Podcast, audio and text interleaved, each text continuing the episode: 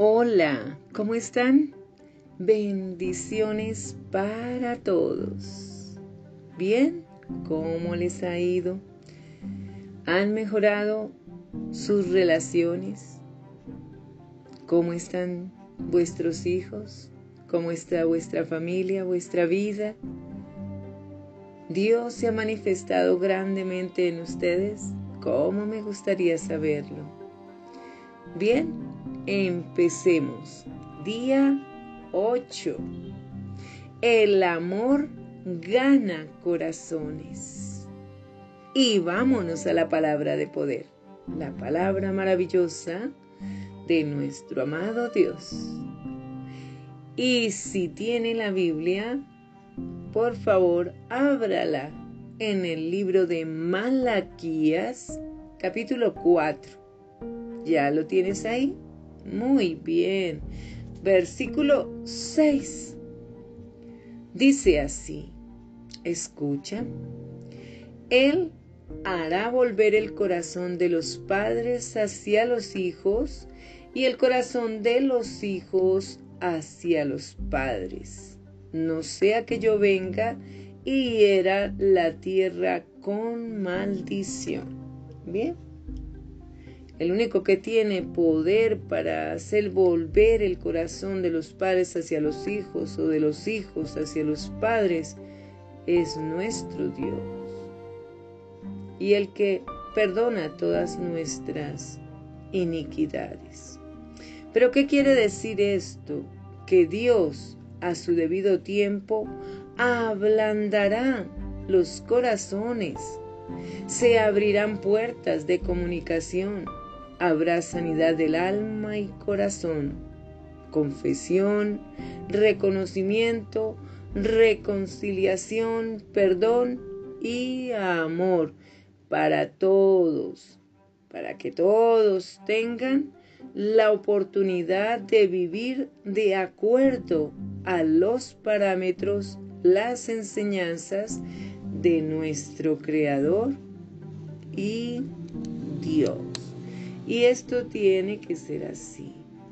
Necesitamos siempre que Dios esté presente en nuestras vidas.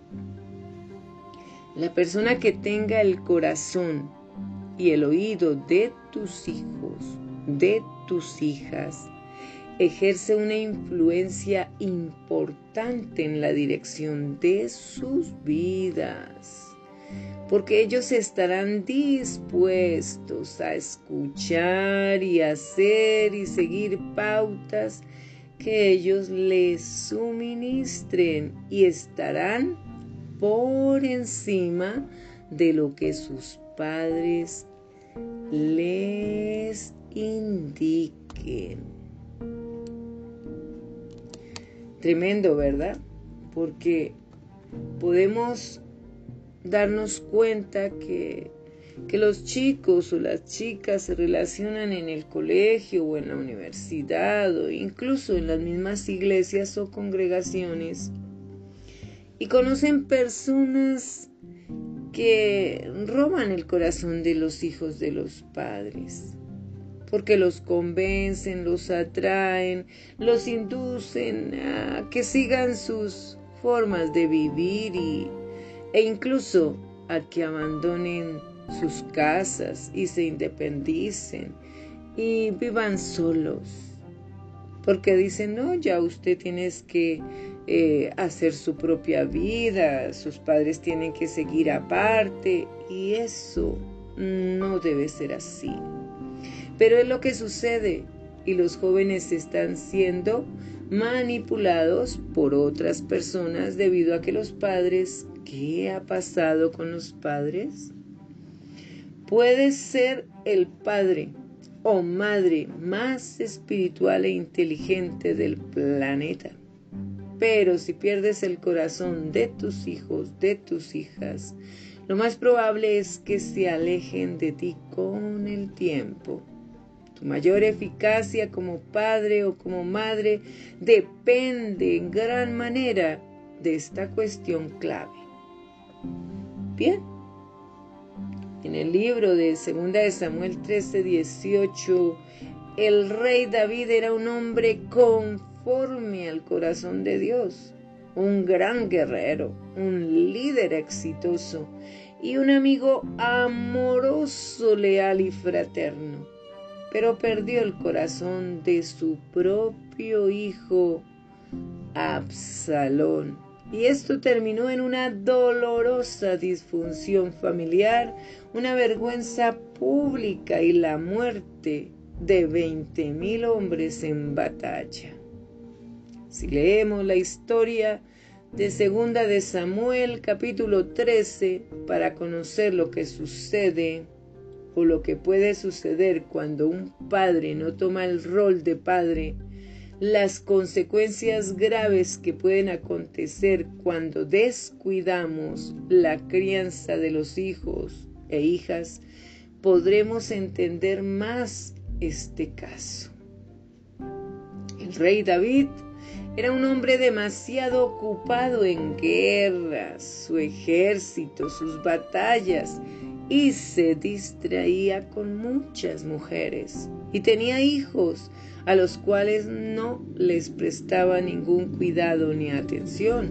Esto se muestra en los diversos actos y situaciones que cometieron sus dos de sus hijos Absalón y Amnón, quien violó a su hermana Tamar.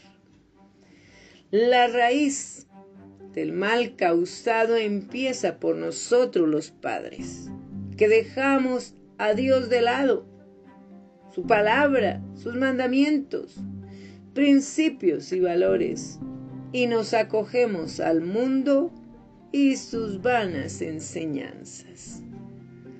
Sus dos hijos varones, Absalón y Amnón, no tenían relación con Dios. Al parecer, Tamar sí tenía conocimiento de valores, quizás su madre o amistades bien.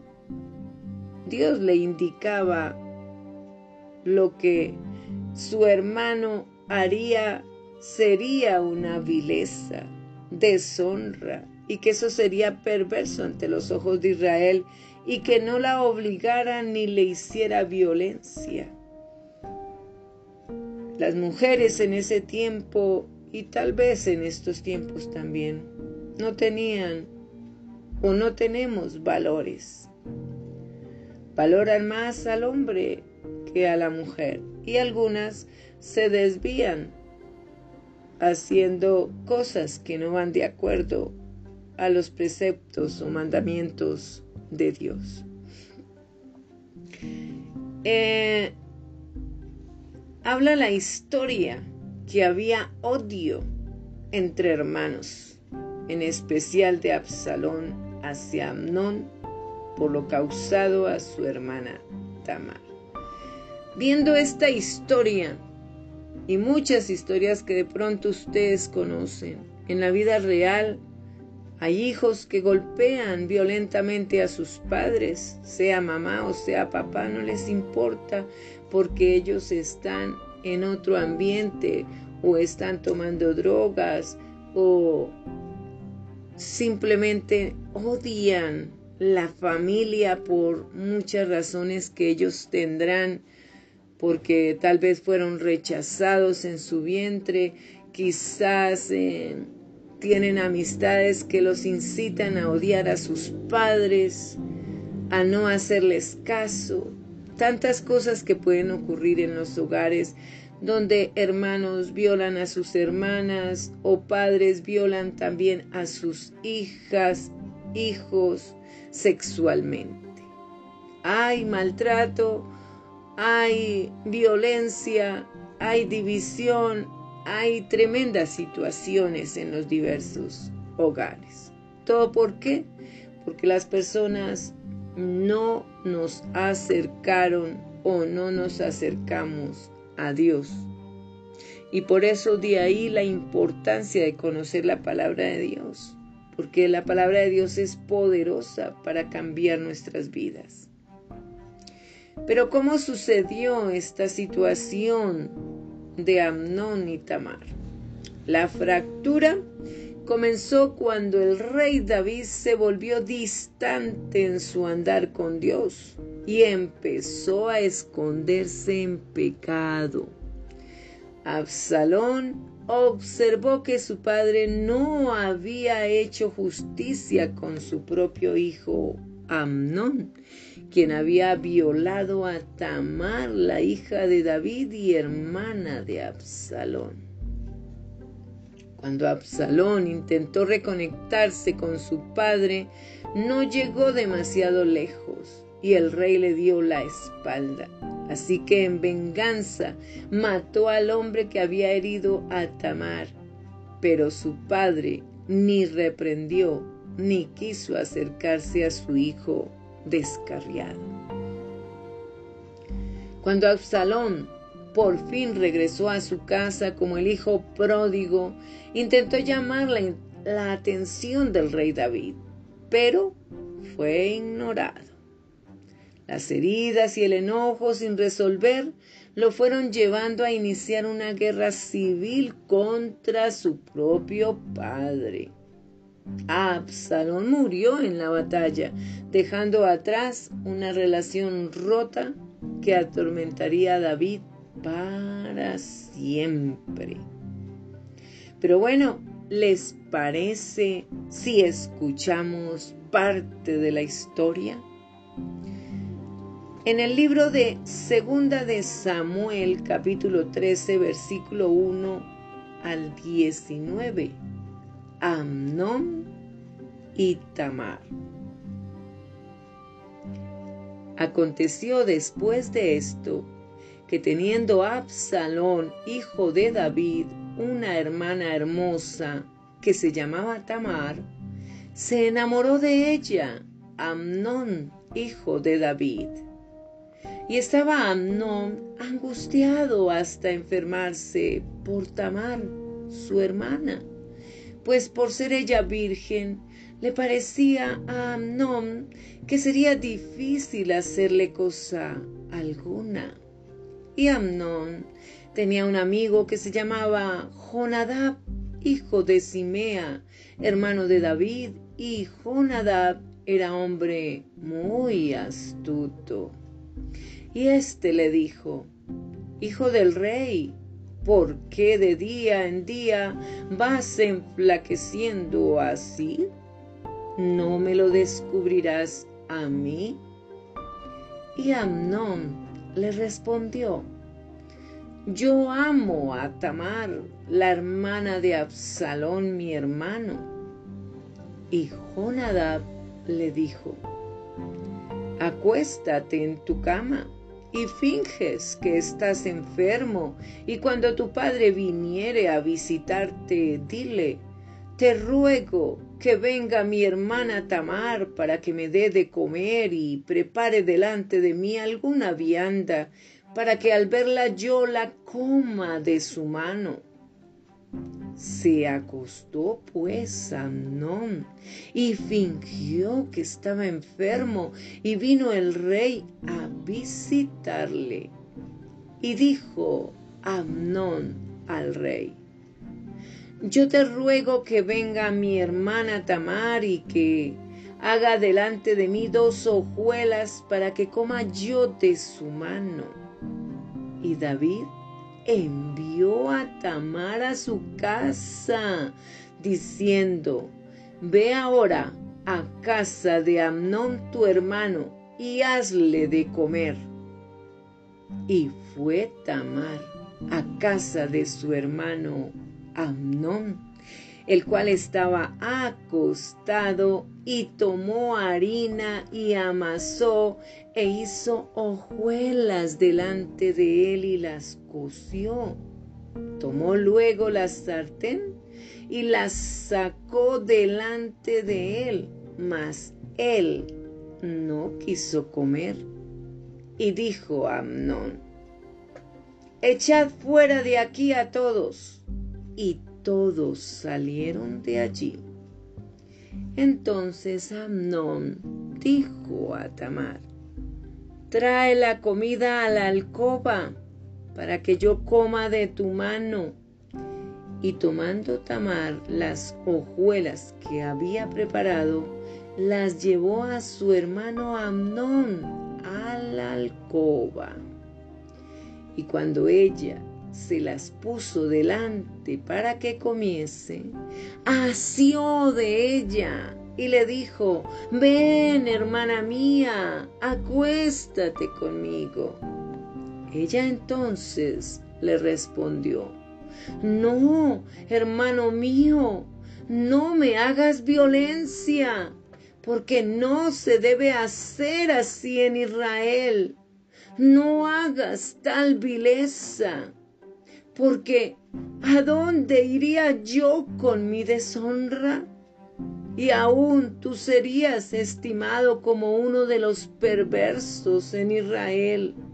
Te ruego, pues, ahora que hables al rey, que él no me negará a ti. Mas él no la quiso oír, sino que pudiendo más que ella, la forzó y se acostó con ella. Luego la aborreció Amnón con tan gran aborrecimiento que el odio con que la aborreció fue mayor que el amor con que la había amado. Y le dijo Amnón, levántate y vete. Y ella le respondió, no hay razón. Mayor mal es este de arrojarme que el que me has hecho. Mas él no la quiso oír sino que llamando a su criado que le servía, le dijo, echadme a esta fuera de aquí y cierra tras ella la puerta.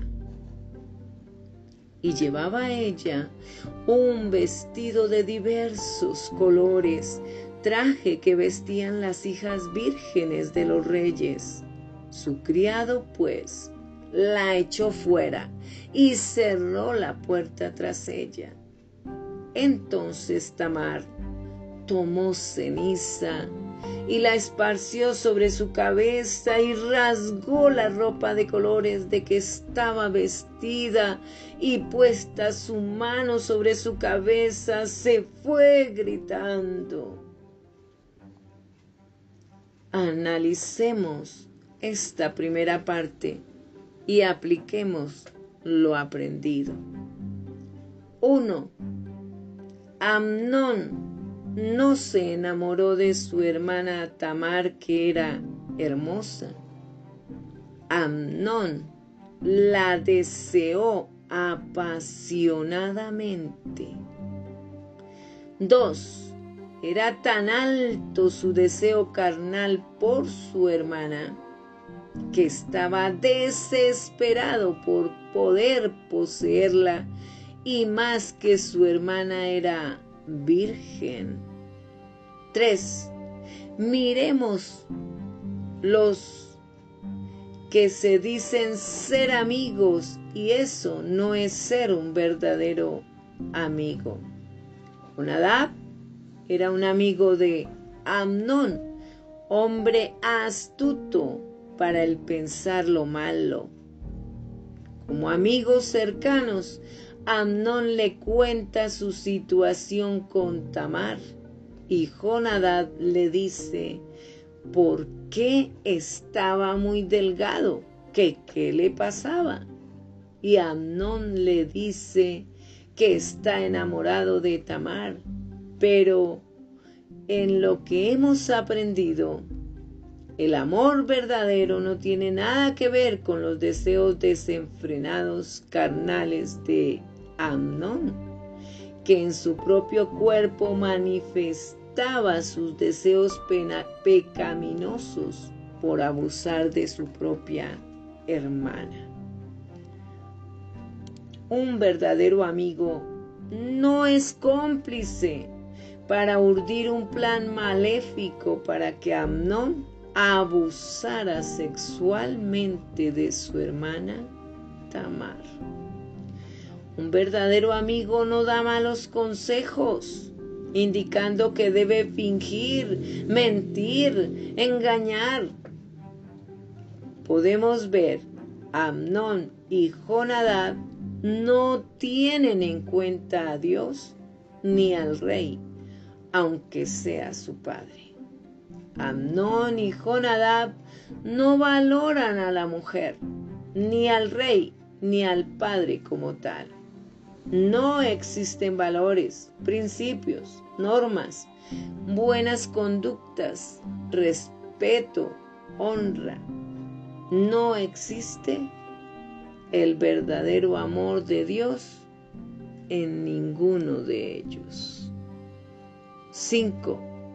El rey David como padre visita a su hijo enfermo y oyendo la petición de su hijo Amnon, podría pensarse que entre hombres David conocía qué pretendía su hijo, porque accedió que Tamar fuera y cocinara para que su hijo comiera de la mano de ella.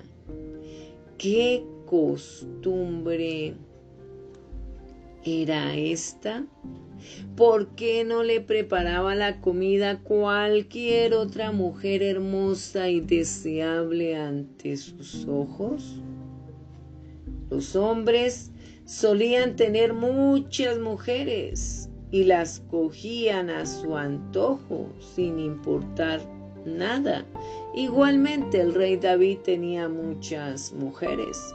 Y por cierto, conocemos que David mandó traer a Bexabé, mujer de Urías, quien le servía al rey David, y lo mandó matar para quedarse con ella. Esto para nada agradó a Dios, que tuvo que mandar al profeta Natán para hacerle ver la vileza terrible que David había cometido. Un muy mal testimonio en la vida del rey David, donde podemos ver que se puede ser más que puede ser más fuerte los deseos carnales que el temor a Dios. 7. Amnón. ¿Por qué toma los malos consejos de Jonadab? Vemos que prima más estos consejos de alguien muy cercano que para nada es buen amigo. También Amnón no tenía conocimiento de reglas, normas familiares, David no enseñaba a sus hijos valores o ellos nunca los conocieron. 8. El rey David, padre de Amnón, no le importa su hija Tamar, pues se la entrega en bandeja de plata a su propio hijo Amnón, concediéndole su pedido. Porque como hombre David sabía perfectamente qué buscaba su hijo y permitió tal vileza que más adelante trae consecuencias muy graves para todos. 9. Amnón abusa sexualmente de su hermana Tamar, obligándola. ¿Y dónde está el amor que decía tenerle? Los deseos carnales no son amor, son pasiones impuras, vergonzosas, perversas, cuando se llevan de esa magnitud. 10. Tamar se defiende y ruega a su hermano Amnón, A. No me hagas violencia. B. No se debe hacer así en Israel. C. No me hagas tal vileza de no me deshonres. E, habla al rey que él no me negará a ti. Vemos que efectivamente el rey sí sabía lo que pretendía Amnón y para nada tuvo en cuenta la honra de su propia hija. La mujer en sí para nada era valorada. F. No fue escuchada, atendida, valorada, estimada y mucho menos amada. G. Fue aborrecida, ultrajada, humillada, deshonrada, violada, maltratada y echada. 11. Amnón satisfizo su deseo sexual descontrolado. 12. Tamar es ignorada ante tal vileza por su padre David que nada hizo al respecto, ni con su hijo Amnón, ni por su hija Tamar. ¿Dónde está el rol del buen papá? ¿Qué debió haber hecho David ante esto? Veamos la segunda parte, segunda de Samuel capítulo 13, versículo 20 al 39. Venganza y huida de Absalón. Y le dijo su hermano Absalón, ¿ha estado contigo tu hermano Amnón? Pues calla ahora, hermana mía, tu hermano es, no se angustie tu corazón por esto.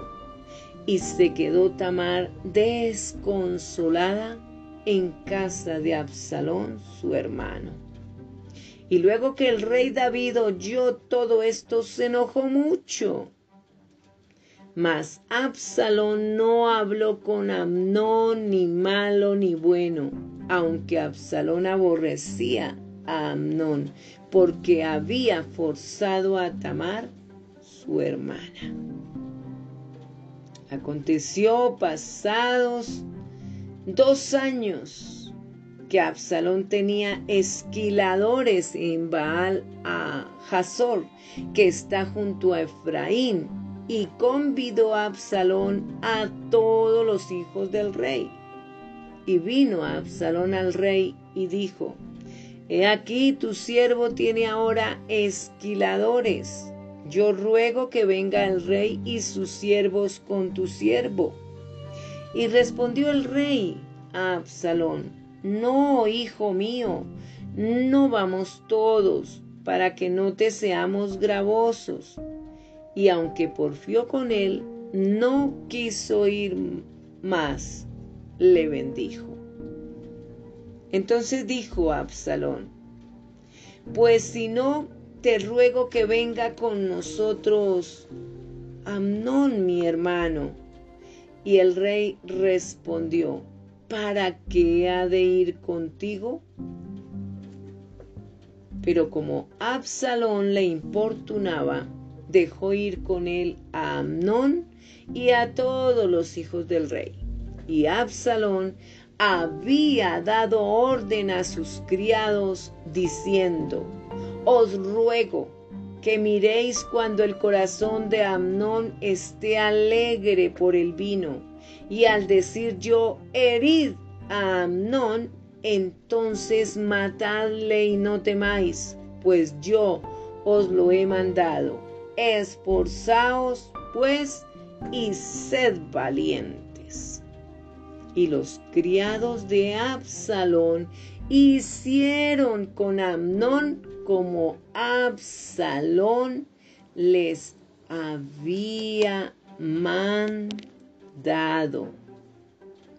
Entonces se levantaron todos los hijos del rey, montaron cada uno en su mula y huyeron. Estando ellos aún en el camino, llegó a David el rumor que decía, Absalón ha dado muerte a todos los hijos del rey, y ninguno de ellos ha quedado. Entonces levantándose David, rasgó sus vestidos y se echó en tierra y todos sus criados que estaban junto a él también rasgaron sus vestidos. Pero Jonadad, hijo de Simea, hermano de David, habló y dijo, no diga mi señor que han dado muerte a todos los jóvenes hijos del rey, pues solo Amnón ha sido muerto, porque por mandato de Absalón, porque por mandato de Absalón, esto había sido determinado desde el día que Amnón forzó a Tamar su hermana. Por tanto, ahora no ponga mi señor el rey en su corazón ese rumor que dice todos los hijos del rey han sido muertos, porque solo Amnón ha sido muerto. Y Absalón huyó.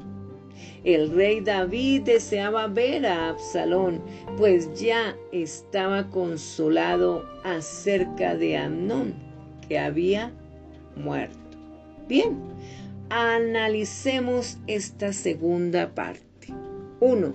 Absalón toma el rol de papá con Tamar, que no debería ser así, pero también asume su rol de hermano consolando a Tamar. 2. El rey David se entera, se enoja mucho, pero nada hace al respecto, probablemente en sus ocupaciones de rey. 3. Absalón deja todo quieto como si nada hubiera pasado. Absalón estaba planeando algo contra Amnón por su odio y rencor guardado hacia Amnón. 4. Absalón, pasados dos años, convida a todos los hijos del rey David y visita a su padre para invitarlo junto con sus siervos. 5. David se niega a acompañar a Absalón, mas le bendijo. 6. Absalón entonces le dice a su padre, que entonces Amnón fuera y sus hermanos, y como insistía, David deja que vayan. A. David no se relaciona con amor con sus hijos, es muy distante. Después de dos años de no ver a Absalón, lo trata como si lo viera todos los días. B. David no piensa qué habrá pasado con Tamar con lo sucedido, con Amnón, con Absalón. Al parecer, como todo había quedado quieto y nadie hizo nada, entonces nadie habla del asunto. 7. Efectivamente, todo era un plan diseñado para matar a Amnón, pues Absalón les había dicho a sus criados que lo mataran cuando él les avisara. A. Absalón no amaba a su hermano, ni a su padre, ni a su hermana. B. Absalón odiaba a su hermano y a su padre, porque ambos no cumplían como padre David ni como hermano Amnón. C. Absalón quería vengar la deshonra de su hermana Tamar. D. Absalón quería que su padre como hermanos le tuvieran miedo y supieran de lo que era capaz de hacer. 8. Sus hermanos huyen ante lo sucedido. Vemos que tampoco ninguno de sus hermanos les importaba nada de lo que pasara en familia. 9. David se entera y junto con sus criados rasgan sus vestiduras y se postran en tierra. 10. Jonadab, hermano de David, amigo de Amnón, le hace ver que esto ya había sido declarado que se haría cuando Tamar fue ultrajada. Absalón había determinado la muerte de Amnón. 11. Absalón huye, no quiere nada con la familia. 12. Regresan los hijos del rey y llegan ante el rey David y todos lloran la muerte de Amnón y David llora por su hijo todos los días. A. Nada hace David al respecto y pasados tres años comienza a extrañar a su hijo Absalón y quiere verlo. B. David no ama a sus hijos, tiene sentimientos, son su carne, pero no toma el rol debido como padre, no corrige, no disciplina, no confronta, no busca la unidad entre todos, no consulta a Dios y por eso suceden todas estas cosas. Un hijo viola a su hermana y otro hijo mata a su propio hermano. Y no hace nada David. Incluso Absalón decide sublevarse contra su propio padre y termina haciéndole guerra y abusando de las concubinas que David no debió dejar cuidando la casa. ¡Qué gran error! David cometía muchos errores y pecados, por eso acudía pidiendo perdón y ayuda a Dios, pero nunca le pidió ayuda en cómo criar a los hijos con tantas mujeres que tenía.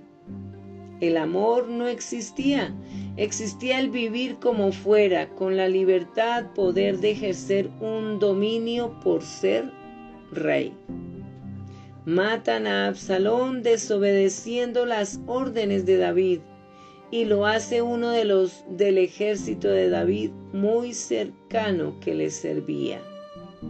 Bien, dice la palabra de Dios, el que tiene el castigo, el que detiene el castigo a su hijo aborrece. El que detiene el castigo a su hijo aborrece, mas el que lo ama desde temprano lo corrige. Y esto lo escribió el rey Salomón en Proverbios capítulo 13 versículo 24. Después de la muerte del príncipe Absalón, David coronó a su hijo Salomón como sucesor al trono. Y éste, habiendo presenciado la relación trágica entre su padre y su hermanastro, le hizo un revelador pedido a su propio hijo. Dame, hijo mío, tu corazón y miren tus ojos por mis caminos, Proverbios 23, versículo 26. Sin embargo, Salomón, hijo de Bexabe, sucede a su padre en el trono y decide seguir a Jehová porque ama a Dios, andando en los estatutos de su padre.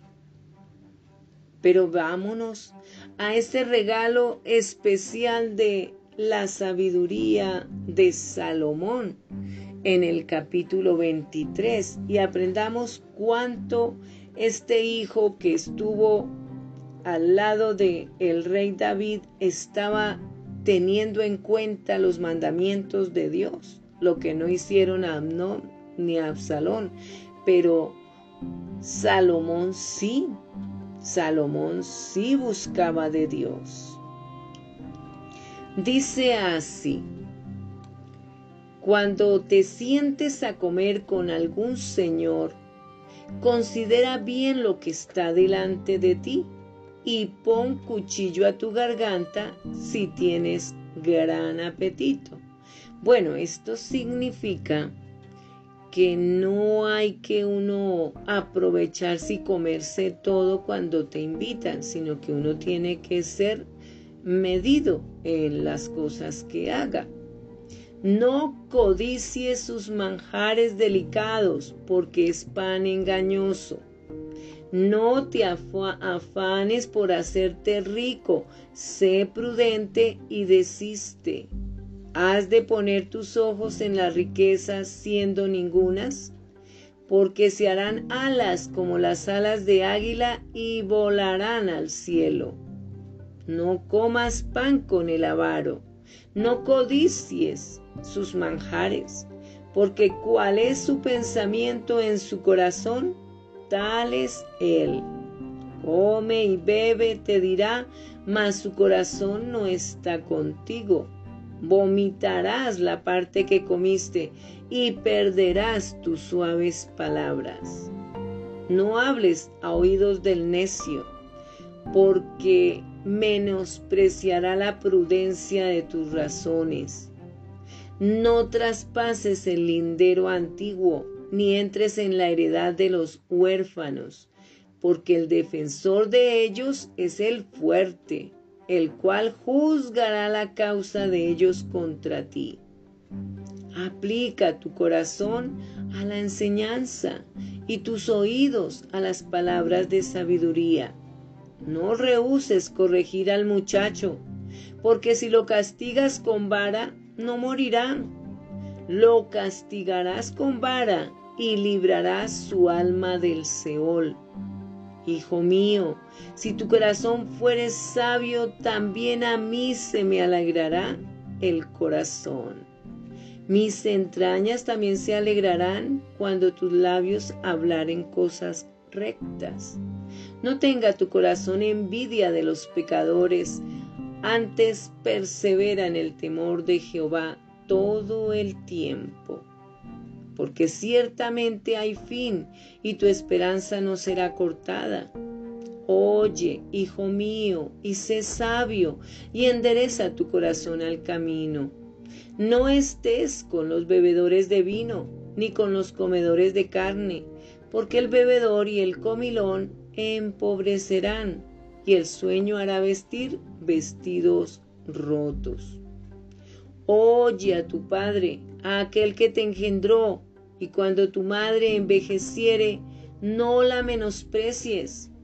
Compra la verdad y no la vendas, la sabiduría, la enseñanza y la inteligencia mucho se alegrará el Padre del justo, y el que engendra sabio se gozará con él.